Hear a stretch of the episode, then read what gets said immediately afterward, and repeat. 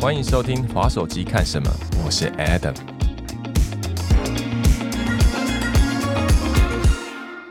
让我欢迎今天的来宾小贤。Hi Adam，Hello，然后小贤，因为前一阵我有看你的社群媒体，就是几乎都在运动。那我蛮好奇的，就是那你现在平常滑手机的时候都在看什么样的内容啊？就是有什么频道如果我看 YouTube 的话，我最近就是在看塔罗牌。塔罗牌。你之前就对这个领域比较有感兴趣吗？还是后来才开始发展出来的？嗯，我大概半年前就开始。开始听，然后主要是因为那个 YouTuber 他声音很好听，然后 然后每一次他就是三选一嘛，他就放那个对照的东西，然后我就点下去，然后就发现哎、好像蛮准的。所以，哎、嗯我还真的有点不太懂哎、所以它是一个线上的塔罗牌节目，然后它是有一点是它可以让你自己选择说、OK，那各位观众朋友，你们现在要选、要选什么，然后会跟你讲答案这样。对，但他就是已经先录好，然后他就是会有三张牌，对然后他会放对应的水晶石，你就看你喜欢哪一个，或者对 Oh 参参照物然后你就点进去，然后听一下，他会抽很多很多，他抽神谕卡、塔罗牌，然后又会有不同的的那种星座占星，他就是融合各种。那你自己之前有算过塔罗牌这种没没有？第一次我就是点好玩的，玩就发现。呃他声音好好听，所以我就睡前也当做安眠。以前会听唐老师，唐老师声音也蛮疗愈的，对。那我蛮好奇的，就是那除了这个塔罗牌之外，你会延伸出说，那我对这一个领域会产生出兴趣吗？还是还好，就就没有就这一支而已，就这一、这一个在转。嗯，也会听听别的塔罗师，然后就觉得嗯，好像这个口条不好，我就换。那我蛮好奇的，那如果今天你看这个节目，那你是为了要打发消遣呢，还是你真的想要补充一些知识？就是你自己，就我究竟是我真的要测运势，欸还是说我纯粹只是没有，就是它带给你的慰藉是什么？我觉得是背景声音陪伴跟疗愈我，它会一直给你很多希望，然后让你知道你未来呃，嗯不管在各个领域方面都是充满希望。这样这样子，你讲到一个关键字疗愈，我觉得蛮有趣的，因为我们我做网红媒体也差不多应该有超过快十七年了。嗯，那我们就说网红它有好几种，一种是会带来欢乐的，嗯，然后第二种是会带来疗愈的，然后再带来成长的。嗯，那我蛮好奇你自己在定位自己，因为你现在是一个网红嘛，有一个网红的身份，你觉得你自己在经营的过程当中，你在分享的生活，因为我看到你分享很多运动，待会聊。嗯，你为什么会想要这么样的分享你喜欢的这个东西？你自己有想过说它会造成什么样的效果吗？你自己希望？嗯没有，我就觉得单纯分享我生活自己的遇到的，嗯然后我我其实也蛮向往自己可以带给别人疗愈。嗯，对，因为我觉得大家太辛苦了，然后每个人想要的太多，然后又就得到了又怕失去，所以我觉得大家都是活在一个焦虑中。然后我自己也是因为在台北蛮焦虑的，然后我发现在恒春生活，我觉得很疗愈，嗯。所以我就决定在那里定居。有，我自己觉得，如果你讲自己定义在疗愈系的话，我也蛮认同的，因为的确，大家如果有机会看的话，其实画面都是户外啊、阳啊。你你有特别说，哎、我组成的元素嘛？因为我比较好奇，哎、那你在经营的时候，你自己会特意去组成，比如说你现在几乎都是运动洗版嘛，嗯嗯嗯，对，嗯那你它真的就是我讲，就是你有刻意去经营，还是没有？你的生活就是充满了这些东西。目前，因为我是去年十一月开始练习跑步，那我嗯跑步的范围都是在我们家附近，嗯它就是可以看到海，然后有植物，然后我会去认植物，因为我开始上导览课，开始学习植物跟地景的解说，所以我就会发现，在我跑步的过程当中，我可以去认识他们，然后他们真的很疗愈我，所以我就也想把这个部分分享给大家，所以我尽量就是如果嗯 po 文啊直播，我都希望背景有植物，然后可以有大自然景观，然后有虫鸣鸟叫这样。那当初怎么会跨到这个我们叫 outdoor 户外运动这一个领域？因为你是过去就有这样的背景吗？还是你到恒春就是这几年才发展出这样的一个形态？嗯我觉得我自己是因为我二十几岁的时候冲浪，然后我觉得哦去冲浪就很像充电，就是我会去录录影前就会跑去乌石港啊，然后就四点钟就准备出发，然后冲到大概八点，就赶快就赶回台北书画这样。所以我那个时候就很疯狂，就我发现我只要接触大自然，泡到河水、海水，然后到山里面，我就会觉得好开心、好放松。对，所以所以你可以说是被唤起的，因为本来就有的 DNA 嘛。嗯，那中间有停掉吗？因为听你这样讲，你说二十几岁就有这样的活动，那你中间有？有中断过吗？应该是有，有，就是，所以现在要重新找回来了。对对，那找回来其实什么？是什么样的动力？突然间。被揪，然后被推坑，还是怎么样？我不知道。那时候疫情刚开始的时候，我就没有工作嘛，因为所有活动都停掉。然后我就去蓝屿玩，然后就认识很多幻术的小帮手。然后那时候他们就跟我分享他们在不同地方幻术啊，去澳洲打工度假，然后就不同的店就学到不同的技能。然后我那时候就觉得说我好羡慕他们，所以我就决定我也要这样。所以你现在的生活形态是因为疫情期间做出来的转变喽？嗯，哇哦，那还真的蛮蛮特别的。因为我回不去台北了。其实应该说，你选择留在那里，没有选择到台北。对，这么大的差异又让你重拾回大自然。那在这些运动项目里面来讲话，那你是怎么开始接触？因为我记得你好像有在玩。铁山对不对？有完成一次铁人铁人三项，铁人三项对。因为那是有一次跟吉董去喝酒，然后他就推坑我，因为吉董很热衷马拉松跟三铁，真的对。然后他就说要不要大家参加这样？然后那时候我就一开始因为喝了一点酒很开心嘛，就很热血说好啊。然后后来他就录影了，他说跑不掉哦，你们每个人都跑不掉。所以就是因为这样，我就开始练习，然后也体验了第一次的三铁，就五。一五这样哦，那也是标准铁人赛。那在这过程当中，跑步、游泳跟单车，你那个时候就有在玩了吗？没有哎，我是完全就是游泳也不太行，然后公路车完全没碰过。跑步我是很讨厌，因为我觉得伤膝盖，就是一直以来都觉得啊，跑步很伤膝盖，跑步很慢，跑步很累很喘，跑步肚子会痛。对，我是从这个比赛，然后就开始慢慢去。练跑练习，然后我才发现跑步其实还好，没有想象中的肚子痛，也就是你就是痛，你就是 我懂我懂。你如果侧腹痛，你就按摩，然后过五分钟它就不痛了。你如果膝盖痛，你就把大腿练强一点，然后多喝一点葡萄糖胺就解决了。可是跑完步之后的畅快、跟开心、跟舒服，我觉得那个是可以让我忘记前面那些辛苦。真的哦，你是发现后来有真的喜欢上跑步这项东西，它带给你的后坐力就对了，有有喜欢。那你现在有特别的固定的练跑或者是跑步的习惯了吗？你现在有有在跑吗？就没有比赛的话还是有跑？就一个礼拜可能跑个两天到三天，那算很长了，那算很长了。因为跑步我自己本身也跑了快十年，哇。所以就像你讲的，就是有些人会觉得说，哎，跑步很无聊啊，但是没有办法想象为什么有人这么爱跑步。就像你刚刚说的，因为跑步它会分泌脑内啡，哦，对，然后它会让你舒压释放。那你第一次跑完马，跑完你第半马，对不对？对，感觉如何？第一次的半马就脚抽筋，然后抽到我觉得他就不给我用，我的腿就不让我跑。就是一跑起来就抽，所以我就只能用走的。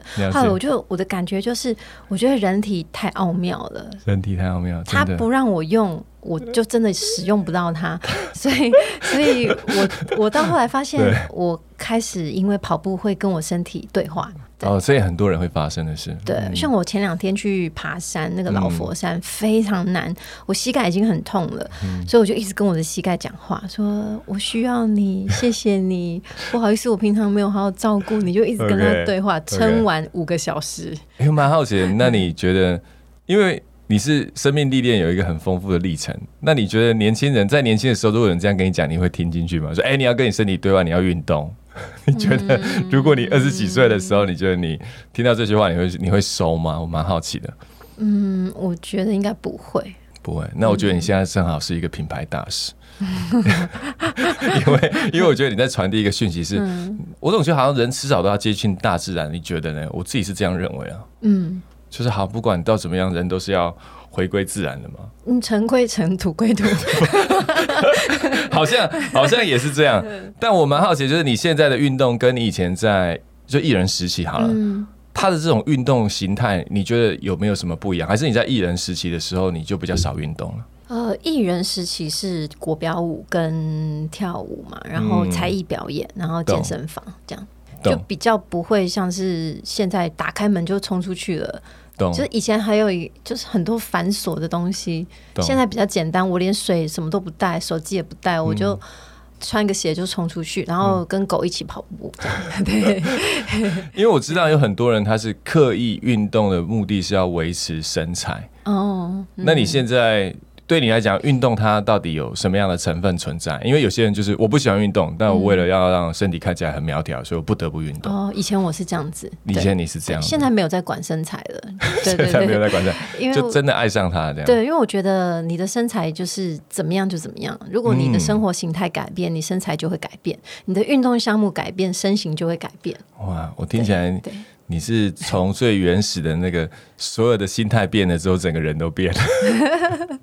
那你在运动的部分来讲的话，我们刚才讲嘛，你有玩铁三，嗯，那你就是三铁嘛，就是铁人三项哈，铁人三项，嗯，那你觉得最喜欢哪一项？你自己觉得？我都没有很喜欢，好吧，应该是跑步吧。对，因为因为公路车我是最近才开始练，然后我觉得公路车有一个比较难，是因为车子很轻，所以我没有办法单手，比方说我眼镜滑下来没有办法去扶，因为我只要一松手，我就会往另外一边偏，然后我没办法扶安全帽，我甚至没有办法。我看很多人都可以放单手，就是拍照或者什么的，对对，我完全不行，我还没有到那个。那么厉害的程度，然后我的起步跟刹车都会伴随着，就是歪歪扭扭，然后就一直啊啊啊这样，所以我骑车算很吵这样。哎，你刚刚讲到骑车算很吵，那我也蛮好奇的，在你跑马的过程当中，铁人三项比赛过程当中。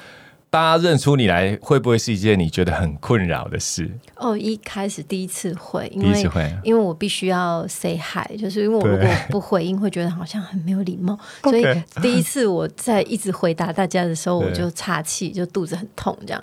然后我我在摸肚子的时候，我回到终点的时候，就有人跟我说：“哦，刚刚有人说你在那个十一 k 的地方开始腹肚。”然后开始肚子痛，我想说怎么那么多人在看我，就是觉得说压力其实还蛮大的。然后后来跑到我跑到第三场的时候，就是也发生了，就是我前一天发烧、上吐下泻，因为我哦好惨哦，对我带朋友去吃夜市，结果我不知道我自己肠胃不适合那些食物，结果我就没有力，就我就边跑。边哭，然后一边哭的时候，旁边还有人走过来跟我说：“小新加油！”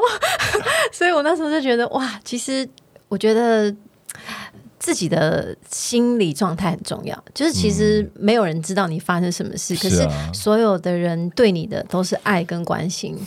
对，可是当这种东西有点过多的时候，你自己觉得有压力的时候，你又不能展现，因为他们都是好意。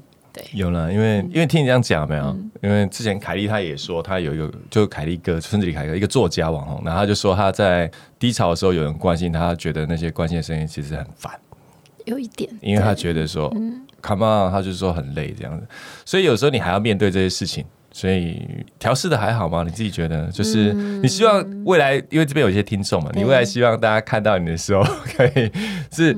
摇摇手就好呢，还是要怎么样？你自己觉得你希望成为一个什么样的公众人物？就大家看到你的时候，你希望有什么样的？我觉得他们就随便嘛，他们开心就好。因为我觉得，嗯，每个人的反应都是他最真实当下他想要的反应。然后我觉得，我觉得如果会有负面的产生，那是我的问题，不是他们的问题。哇哦，你讲的真好。嗯，对。所以照理来讲的话，那你应该是非常享受比赛了。如果照这样，还是你觉得？我觉得暂时先不要，就是一开始很热血，就报很多比赛，可是我觉得这样有点伤身体。哦，嗯，所以你的接下来的赛事名单是听起来是好像还没有准备了，还是已经准备好？说我没有下一场，哎，等我下一场是什么时候？什么时候？我我觉得比赛没有那么重要，我觉得是我日常的 跑步，跑步是为我自己开心跑，不是为了。那个时间跟那个头衔，或者是那个叫什么成绩，成绩破 PB 啊，破个人记录啊什么的。我觉得那对我来讲，那就是数字。对啊，平常也都可以破，我没有在在意那个。懂懂懂。像我是大概也很久没有比赛了，所以你现在也是没有比赛状态中吗？就是没有说，哎，我朋友帮我 booking 呢，什么什么时间点要比一场比赛，现在还没有嘛，对不对？嗯，因为我朋友在推坑我说，叫我十一月去比铁人啊。对，我们那边的吗？我们肯定的吗？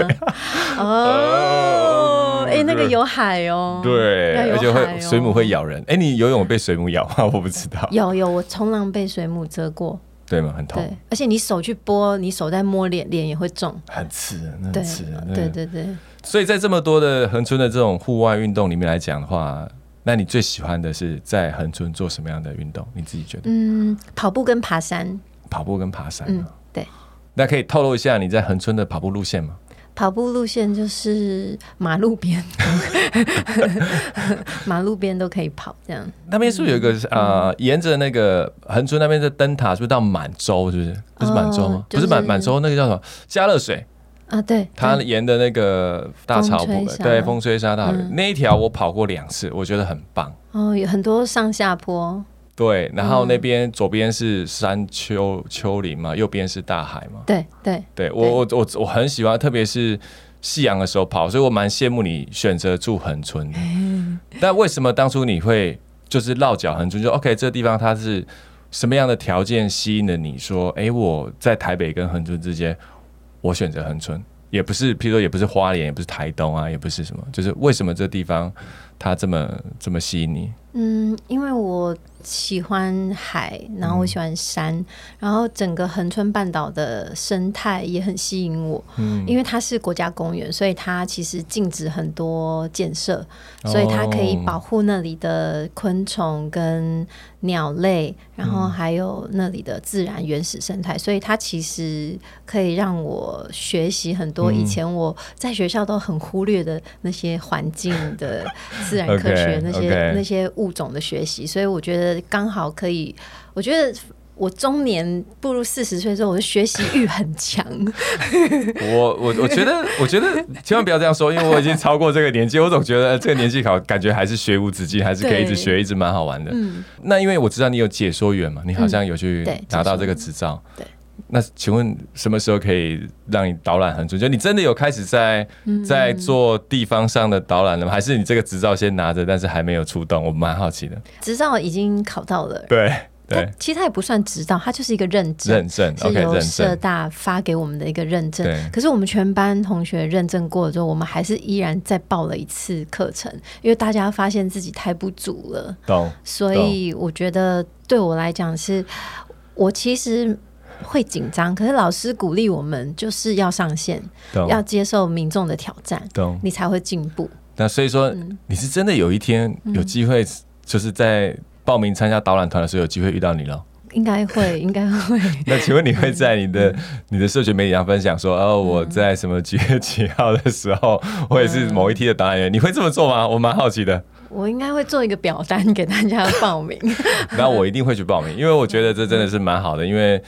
在地嘛，然后真的就分享在地。因为我就是有时候会给自己压力还蛮大，就是我希望自己可以面面俱到。可是后来解说老师提醒我们说，解说不是你一直讲专有资讯，大家 Google 都 Google 得到。可是要怎么样才能够让他们在你的带领之下，也对这个环境产生共感？了解，对，老师是这样讲。我觉得老师讲的很好。我觉得，就是我感觉小贤只要做他社群上面媒体的那个阳光户外的那个感受，我相信每一个应该都会很享受被你的带着绕绕横村绕。对，希望对，希望可以疗愈大家这样。好，这一集我们就谢谢小贤来跟我们分享他在滑手机看什么，然后以及他在横村的生活，好不好？那谢谢小贤，谢谢。有任何意见，欢迎到 Apple 的 Podcast 啊 Spotify 留言，我们都会看到哦。如果有喜欢这样的话，欢迎订阅我们的节目《滑手机看什么》，并留下五星好评。下次见，拜拜。